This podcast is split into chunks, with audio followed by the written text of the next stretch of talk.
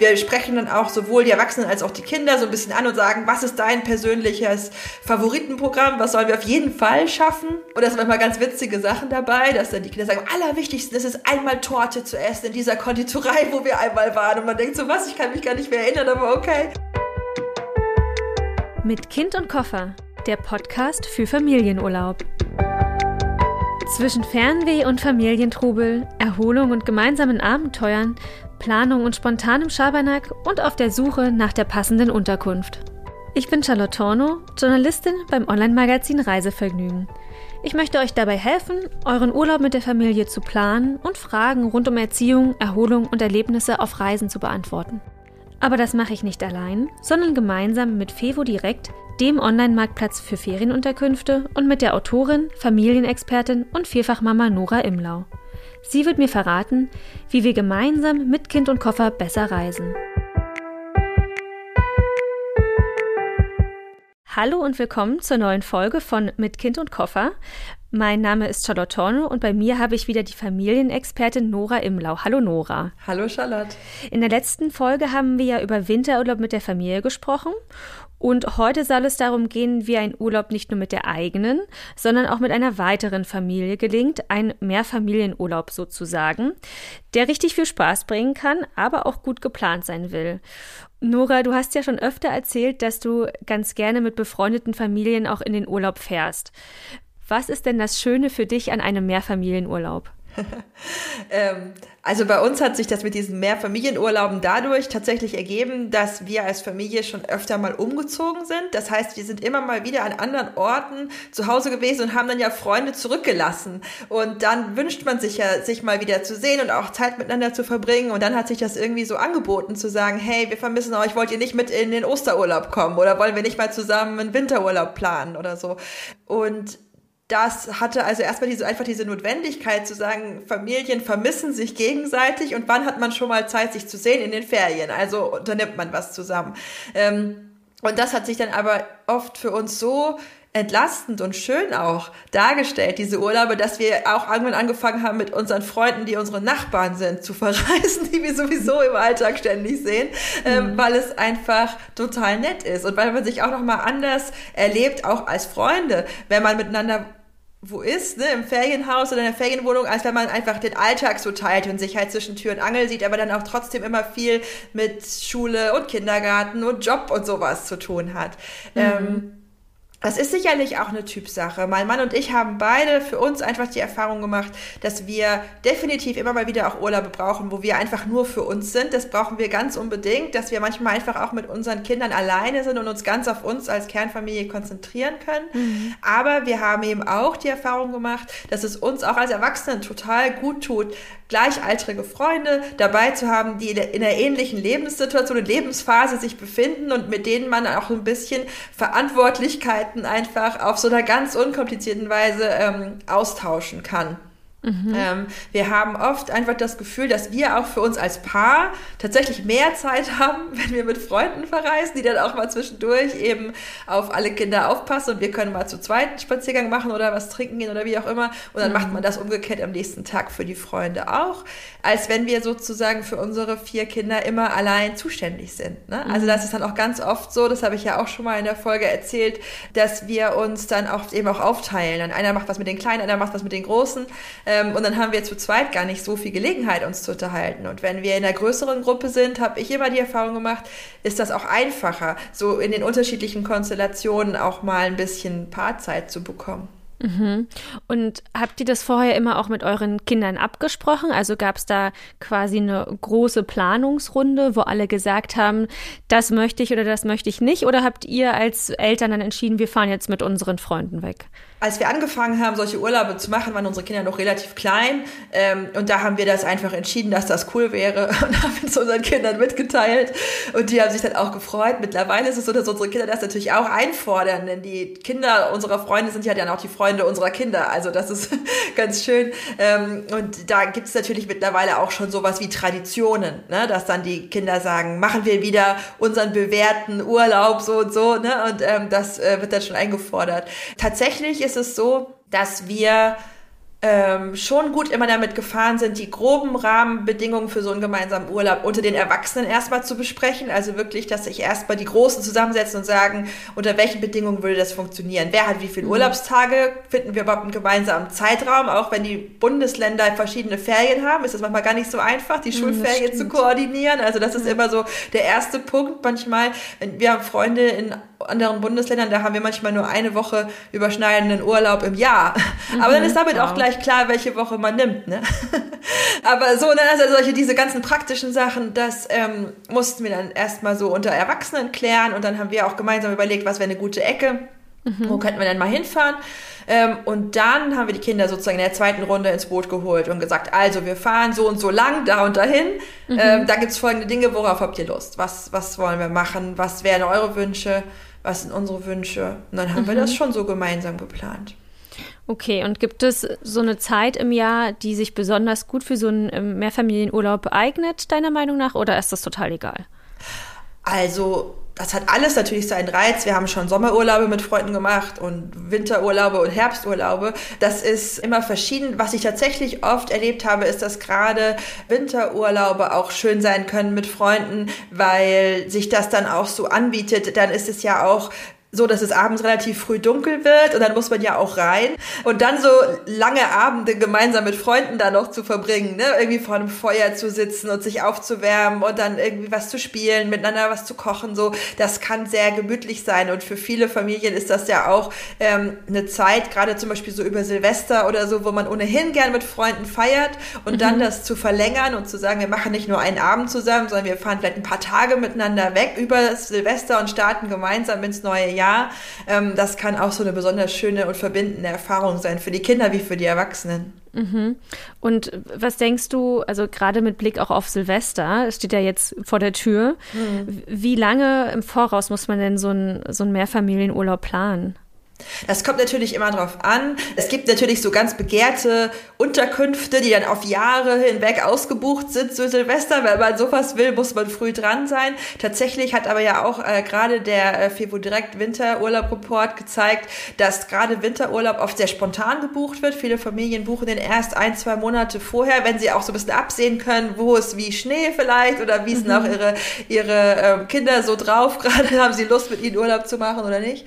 Und tatsächlich ist es sehr schön zu sehen, dass ähm, wenn man nicht ganz so festgelegt ist äh, auf ein spezielles Quartier, sondern eher sagt, wir brauchen einfach einen bestimmten Platz und eine bestimmte Natur um uns rum, aber da sind wir auch flexibel, wo genau wir hinfahren, dass dann auch Familien sehr kurzfristig wirklich sich noch entscheiden können, zu sagen, wir haben zwar schon November, wir haben zwar schon Dezember, aber wir suchen uns jetzt noch was mhm. über den Jahreswechsel, dann auch noch was Gutes finden können. Und wie immer ist es eben so, die Unterkunft ist natürlich nicht unwichtig, aber am wichtigsten sind die Menschen, mit denen wir dort sind. Das heißt sozusagen eine gar nicht so glamouröse Unterkunft, sondern einfach eine schöne große Hütte, ein schönes großes Ferienhaus oder zwei Ferienwohnungen nebeneinander ähm, reichen ja schon aus, um einfach schöne gemeinsame Tage zu verbringen bringen. Ja, also wenn man sich nicht versteht, dann bringt auch das schönste Fan. Genau, nichts, ne? das stimmt, das stimmt umgekehrt auch, ja. Jetzt hattest du schon gesagt, dass du manchmal mit befreundeten Familien tatsächlich nur eine Woche hast, mhm. die dann passt. Mhm. Gibt es so einen Richtwert, wie lange der Urlaub mit einer befreundeten Familie sein sollte? Also eine Woche oder zwei Wochen? Was, was, was sind so deine Erfahrungen?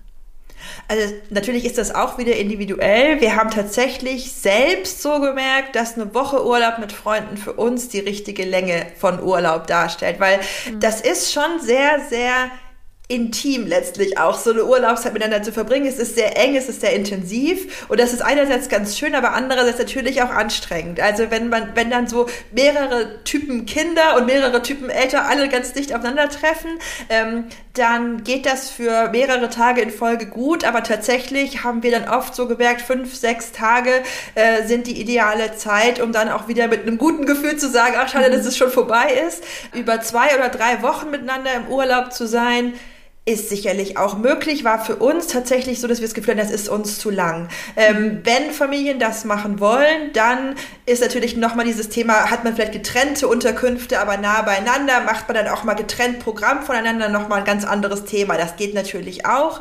Aber bei uns war es tatsächlich eher oft so dieses Kurz- und Intensiv-Prinzip. Ne? Also wir haben dann wirklich ganz dicht und ganz viel Zeit auch miteinander verbracht, ähm, das auch sehr aufgesogen aber dann tatsächlich auch gesagt, eine Woche reicht, weil es für alle eine große Anpassungsleistung ist, auch für die Kinder, die ja dann quasi zusätzlich zu Geschwistern dann noch andere Kinder haben, auf die sie sich einstellen müssen.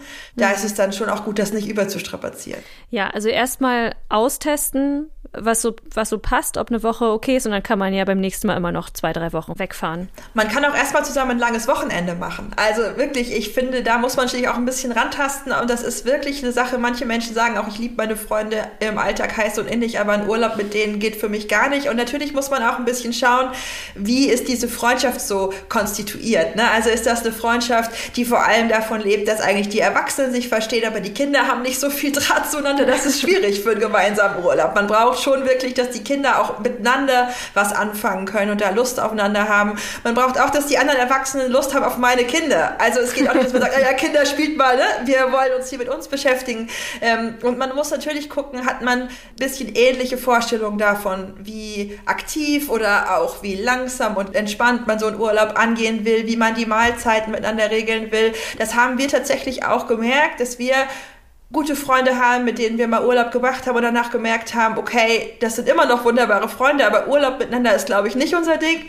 Und andere Freunde, mit denen wir schon zehnmal im Urlaub waren und uns da immer wieder drauf freuen, weil wir einfach auch den Erfahrungswert haben, dass das einfach gut ineinander passt auch, was wir voneinander erwarten können und was wir uns für so einen Urlaub dann wünschen. Ja, du hattest ja auch schon mal gesagt, dass ein Vorteil von einem Mehrfamilienurlaub ist, dass auch die anderen Eltern mal sich um die Kids kümmern und mhm. man als äh, eigenes Paar dann auch mal ein bisschen äh, Us-Time hat. Und mhm. wenn dann die Eltern aber gar keine Lust auf die eigenen Kinder haben, also auf, auf die von dir jetzt ja, zum ja, Beispiel, genau. dann ist das natürlich schwierig. Ja, ne? genau. Also das ist halt so eine Sache. Ne? Wie gesagt, wir haben vier Kinder. Ähm, wenn wir mit Freunden wegfahren, die vielleicht selber ein oder zwei Kinder haben, dann müssen die echt Bock haben, auch auf unsere Großfamilie. Ne? Weil wenn dann jemand sagt, also unser Kind schläft ja jetzt, viel Spaß noch, so, ähm, dann fühlt sich das natürlich nicht so schön an. Ne? Natürlich muss man mhm. das vorher auch ein bisschen besprechen und schauen, wer hat welche Verantwortlichkeit. Dann ist es natürlich auch nicht so, dass man seine eigenen Kinder einfach so rüberschieben kann und sagt, übrigens, äh, wir machen jetzt frei. Ähm, aber man spürt das ja auch, ob die anderen Erwachsenen wirklich auch ja, eine persönliche Beziehung haben zu allen Kindern, die dabei sind und auch Lust haben, was mit denen zu machen. Ähm, das war für uns immer so eine Grundvoraussetzung, weil wir eben auch selbst als Eltern Urlaubszeit wirklich auch als eine Zeit ansehen, die wir mit unseren Kindern verbringen wollen. Sonst könnten wir auch einfach in irgendein Familienhotel fahren und die den ganzen Tag irgendwie äh, in die Betreuung schicken. Das wollen wir bewusst nicht. Wir wollen mhm. Zeit mit unseren Kindern verbringen und dann brauchen wir natürlich auch Freunde, die das auch wollen.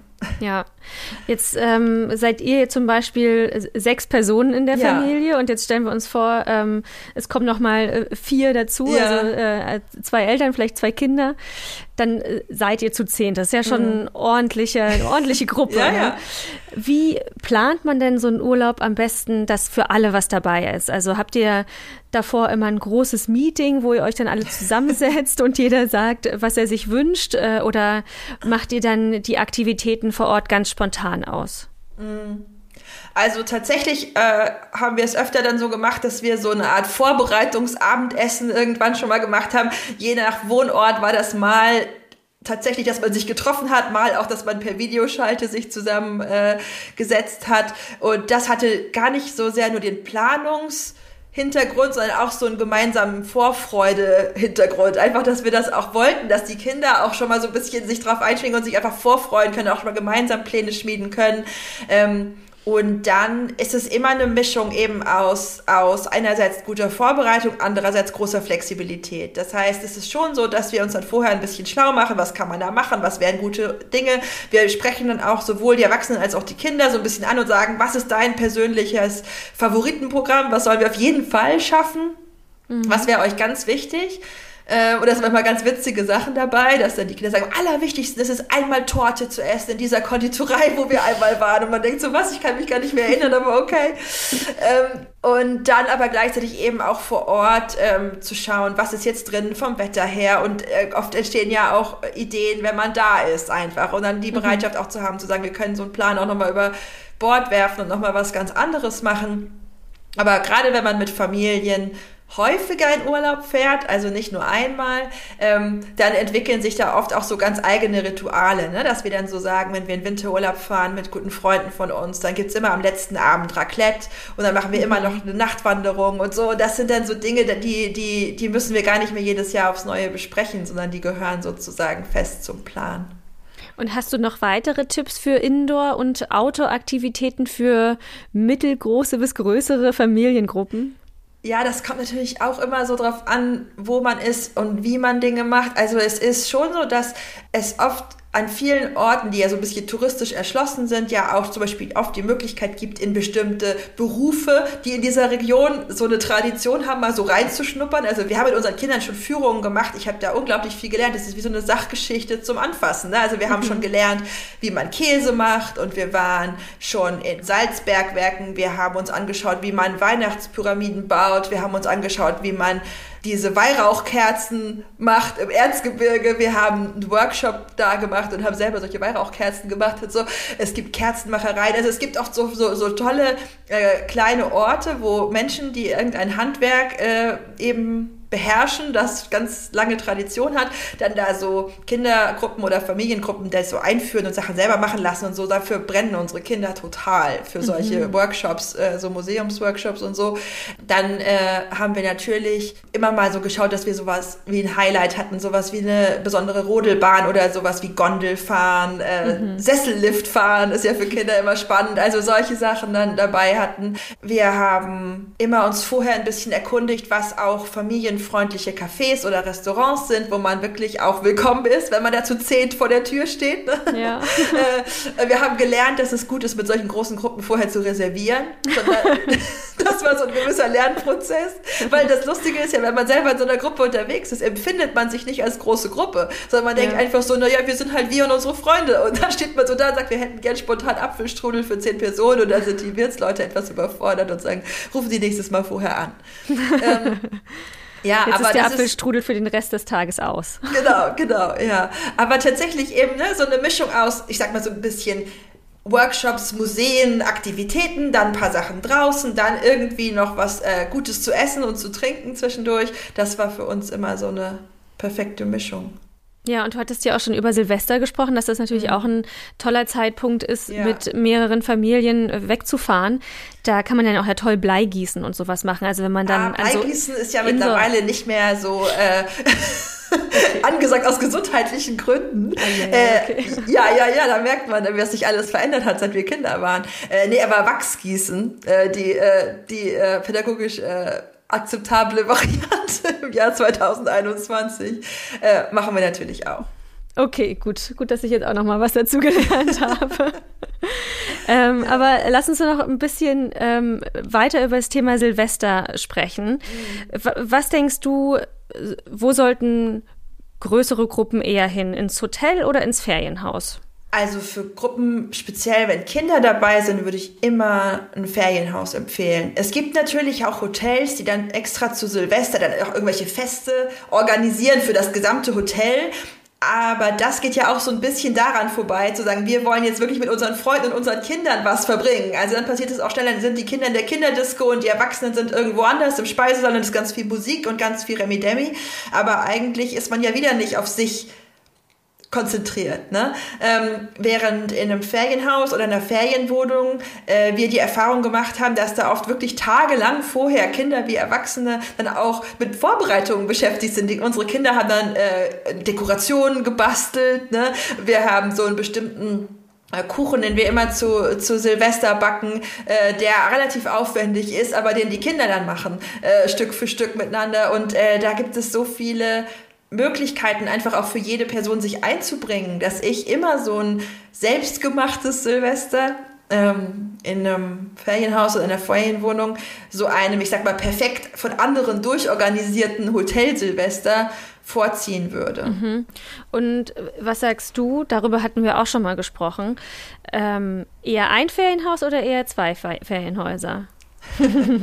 ja, das kommt natürlich auch, ähm, auch sehr drauf an. Also wir haben gute Erfahrungen gemacht äh, mit beidem. Wir haben mhm. beides schon gemacht. Mhm. Ähm, wenn ein Ferienhaus, dann ein wirklich großes Ferienhaus. Also dann wirklich so ein Ferienhaus, wo man sagt, jede Familie hat im Prinzip ihren eigenen Bereich, hat auch ihr eigenes Bad und ähm, kann sich da wirklich gut zurückziehen, dann kann das gut funktionieren. Dann ist es natürlich auch schön, so einen großen Gemeinschaftsraum zu haben. Mhm. Gerade wenn Kinder sehr verschieden alt sind, äh, sind manchmal zwei Ferienwohnungen einfacher. Also wir haben das äh, bei uns einfach gemerkt. Äh, wir haben relativ oft auch dann Urlaub gehabt mit Freunden, wo dann, die haben dann zum Beispiel zwei Kinder, die sind im Alter unserer älteren Kinder, aber wir haben dann noch zwei Kleinkinder dabei. Mhm. Ähm, und dann zu sagen, wir haben eine eigene Wohnung, wo wir die Kleinen schon mal hinlegen können und wo wir so ein bisschen unser eigenes Ding machen. Ähm, und dann sind die großen Kinder sozusagen in der anderen Wohnung bei den Freunden und können doch Remi Demi machen und man muss sie auch nicht die ganze Zeit ermahnen, leise zu sein. Mhm. Ähm, das nimmt natürlich auch viel Druck raus. Mhm. Ne? Und was natürlich lustig ist, wenn man dann zwei Ferienwohnungen nebeneinander hat,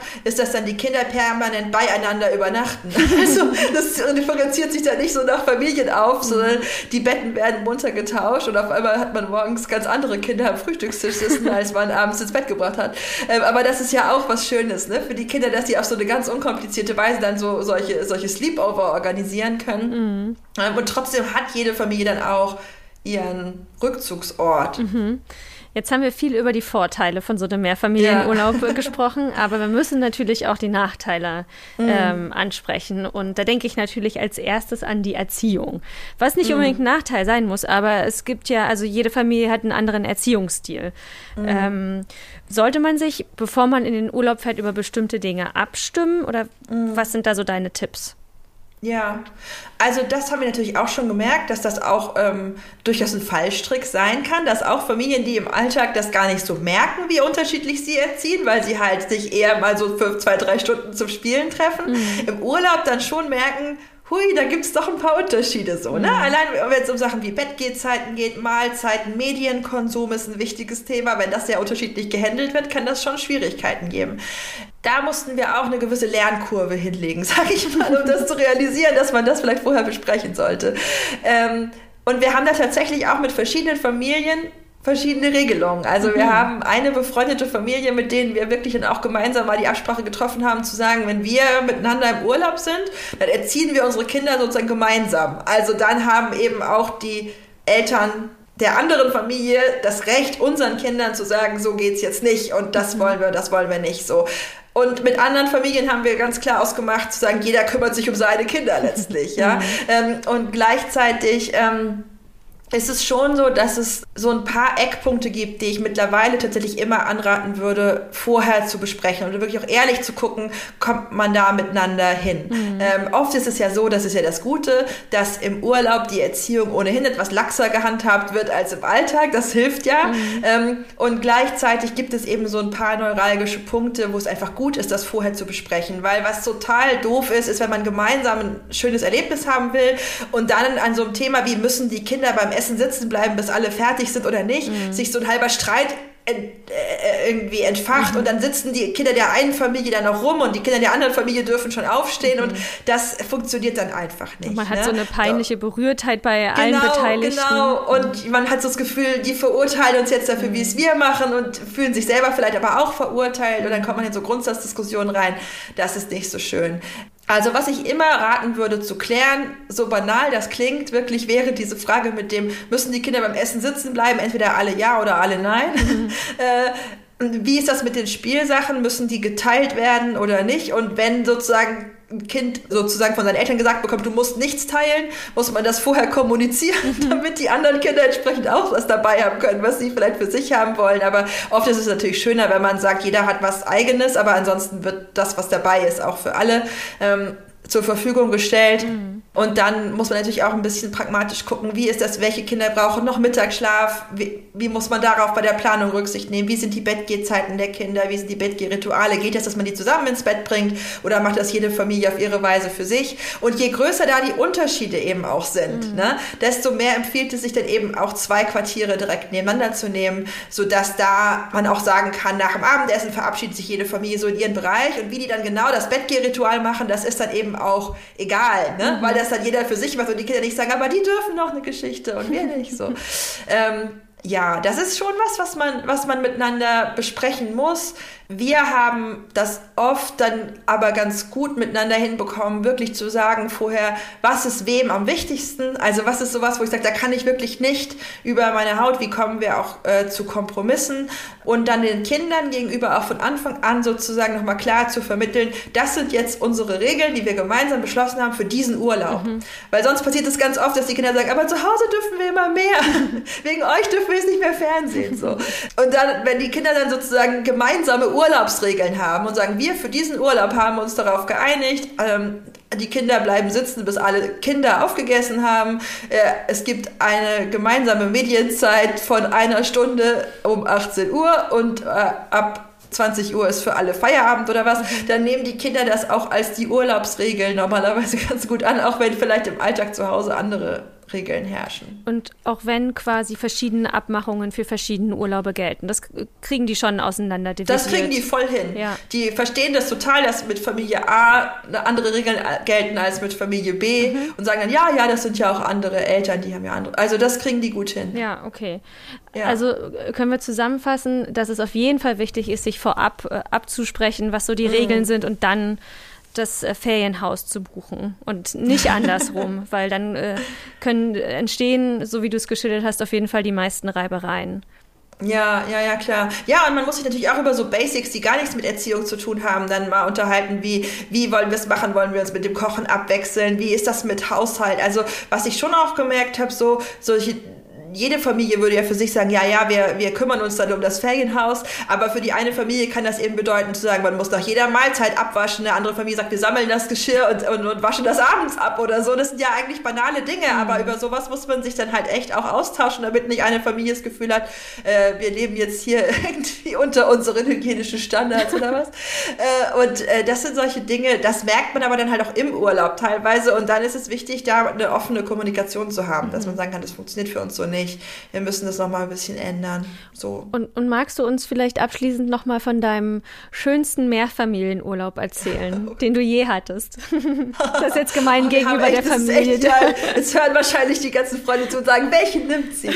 ähm, also wir hatten mal einen äh, besonders schönen Urlaub mit guten Freunden von uns ähm, in St. Andreasberg in Winterurlaub, wo wir einfach auch so ein besonders tolles Ferienhaus hatten. Hatten wir so ein ganz, ganz großes Ferienhaus äh, mit so einem richtig, also es war so ein ganz altes Haus mit so einem richtig großen Speisesaal. Mhm. Ähm, und da haben wir dann abends immer alle gemeinsam gesessen und haben da gegessen. Und ansonsten hatten die Kinder so viel Schlafzimmer zur Auswahl, dass die teilweise jede Nacht in ein anderes Zimmer gezogen. Also das Haus war eigentlich zu groß für uns. Ja. Das war eigentlich ein Haus, in dem man, glaube ich, zu 18 hätte Urlaub machen können.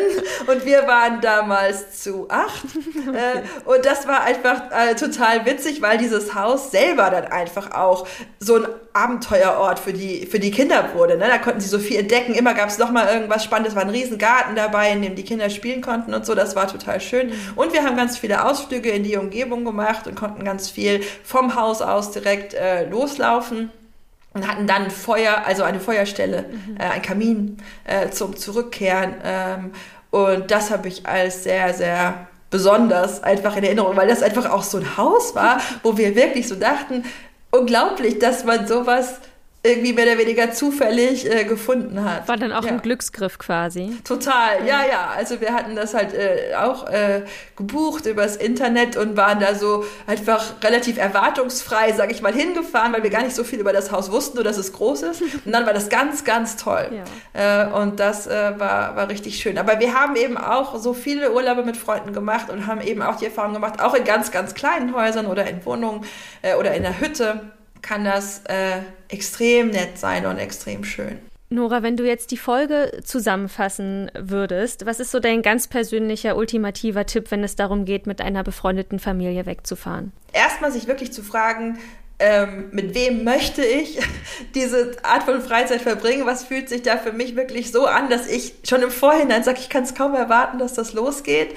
Und dann eben kurz und intensiv zu planen. Also wirklich zu sagen, wir überfordern uns nicht. Auch die beste Freundschaft leidet, glaube ich, unter drei Wochen Dauer zusammen sein. Mhm. Ähm, aber so eine schöne fünf bis sieben Tage lange Reise zu planen an einen Ort, wo man gut was unternehmen kann, wo die Kinder viel Freude haben, wo die Erwachsenen Spaß miteinander haben können und wo man Rückzugsmöglichkeiten hat für jede Familie, aber auch einen Gemeinschaftsraum sozusagen, wo man zusammenkommen kann zum Essen und Spielen und unterhalten. Ich glaube, das sind so die besten Vorzeichen. Dann eben eine offene Kommunikation über Erziehung, über Bedürfnisse, darüber, was sich jede Familie erwartet dann steht eigentlich einem schönen Mehrfamilienurlaub nichts im Wege. Nora, vielen Dank für die tolle Folge und die vielen Tipps. Hat wieder sehr viel Spaß gemacht. Ja, mir auch. Vielen Dank, Charlotte. Und vielleicht hören wir uns bald wieder. Auf jeden Fall, da würde ich mich sehr freuen. Ebenso, mach's gut. Tschüss. Tschüss. Das war Mit Kind und Koffer, der Podcast für euren Urlaub mit der Familie. Präsentiert vom Online-Marktplatz für Ferienunterkünfte Fevo Direkt. Abonniert den Podcast, damit ihr keine Folge verpasst und empfehlt ihn auch gern euren Freunden und der Familie, wenn er euch gefallen hat. Bis bald!